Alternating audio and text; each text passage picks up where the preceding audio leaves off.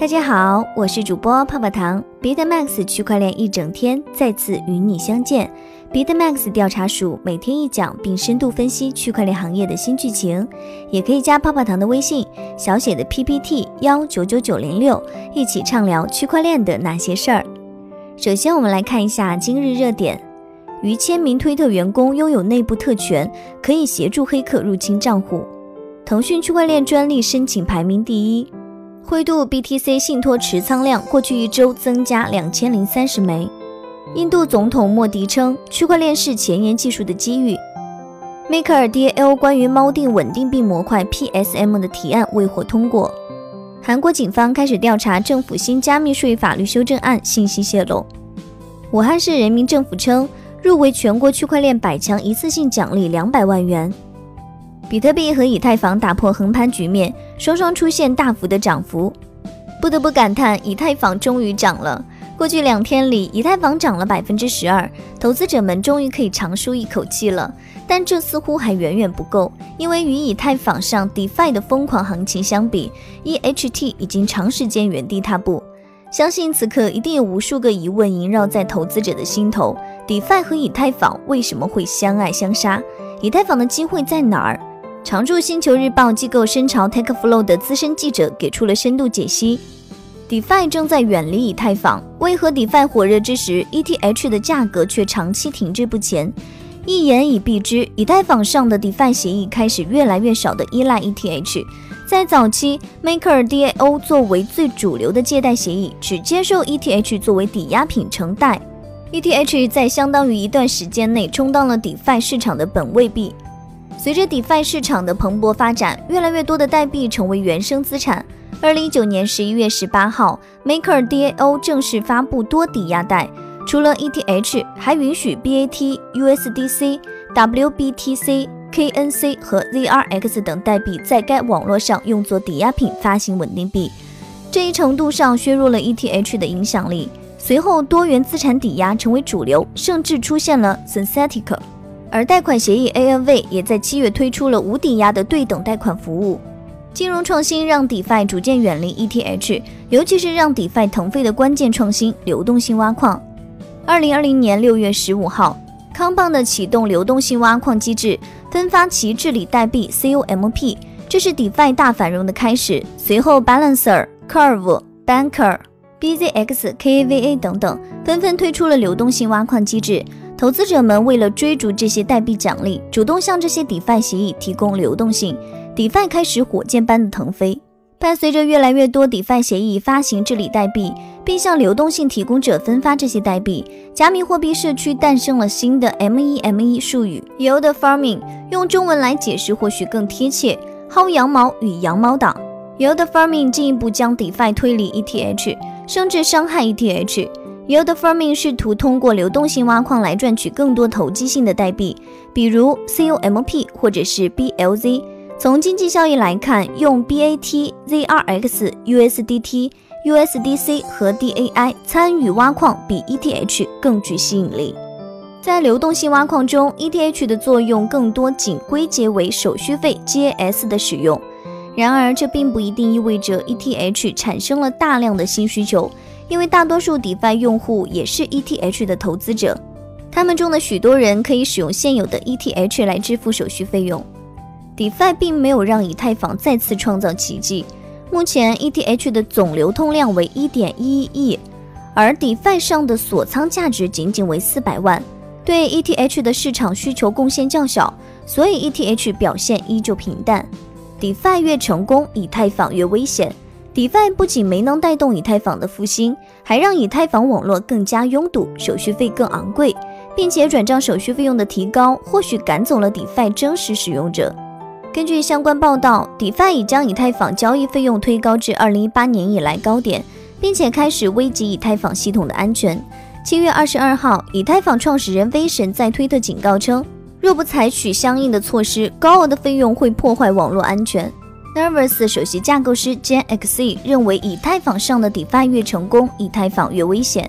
在他看来，这些非 ETH 代币越成功，比如 DeFi，以太坊对攻击者的吸引力就越大。同时，网络的安全性并没有与网络上存储的所有代币的总价值成正比增加。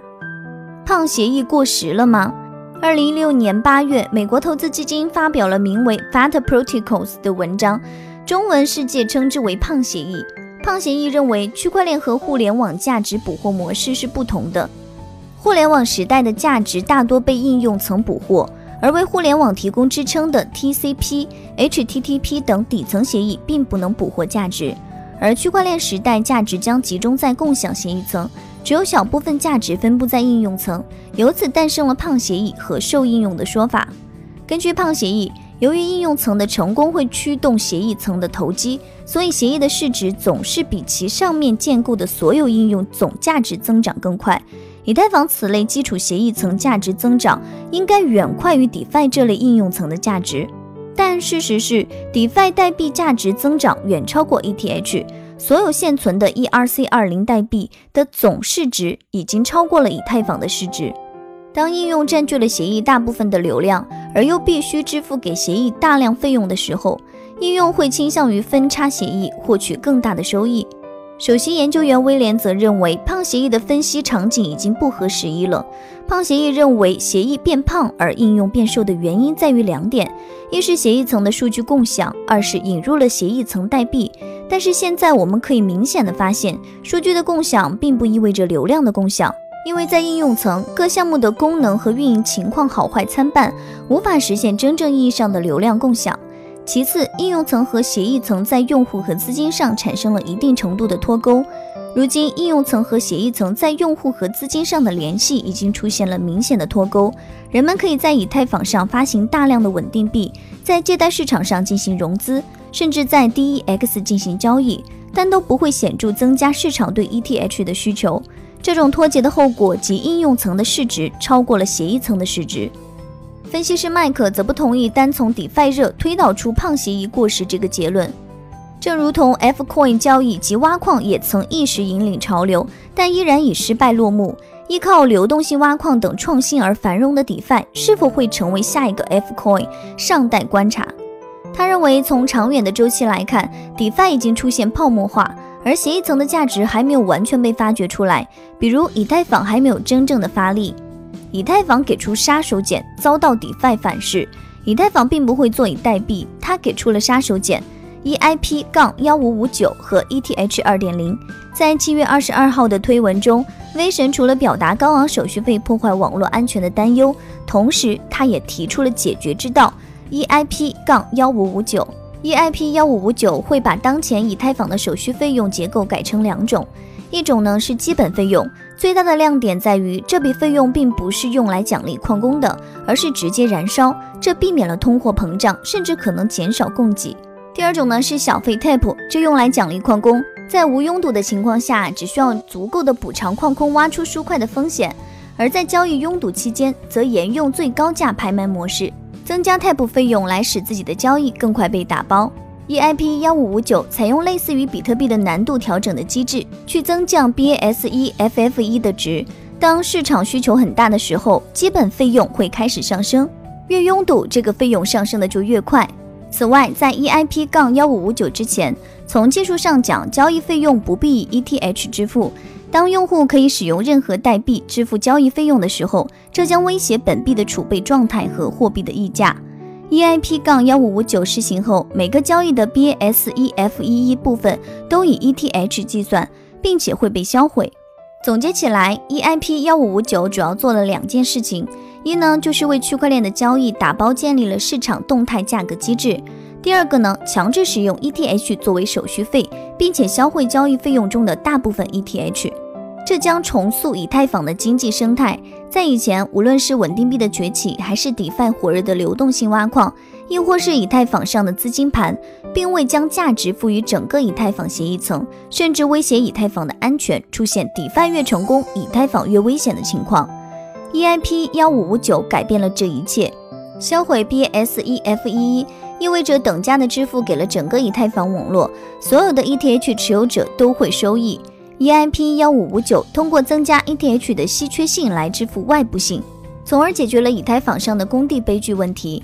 EIP 幺五五九相当于是以太坊经济系统的税收制度，它确保了所有的公民都可以在默认情况下能够获取以太坊的价值，无论是参与 staking 还是 DeFi 游戏，亦或是资金盘，以太坊的所有使用行为都会增加 ETH 的稀缺性，增强协议层的价值。当然，EIP 幺五五九最终是否会得到采用，还是一个未知数。根据在微信群里透露的消息，目前 EIP 幺五五九已经有了测试网，并且以太坊二点零的第一阶段也包括幺五五九。此外，备受瞩目的以太坊二点零也箭在弦上。七月二十三号，以太坊官方发文称，下一个多客户测试网将于北京时间八月四号下午九点启动，这将标志着以太坊二点零主网络启动前的最后一步。此前，以太坊基金研究员认为，以太坊二点零零阶段可能在二零二一年才能上线。随后，威神否认了该说法。他认为零阶段将比预估的时间大大提前，也就是说，最快二零二零年底就能见证以太坊二点零的启动。这也被认为是以太坊最近价格飙升的主要原因。以太坊二点零以及 EIP 杠幺五五九将会让整个以太坊经济系统焕然一新。无论是从 POW 转向 POS 机制，质押至少三十二个 ETH 挖矿，还是直接销毁交易手续费，都会对 ETH 的价格产生积极的影响。这将会是以太坊的绝地反击。以上就是今日的区块链大事件，大家也可以加泡泡糖的微信，进入区块链一整天的粉丝交流群，大家一起畅聊我与区块链的故事。泡泡糖的微信是小写的 PPT 幺九九九零六，再说一遍哦，小写的 PPT 幺九九九零六。好了，今天的节目到这就要结束喽，咱们下期再见，拜拜。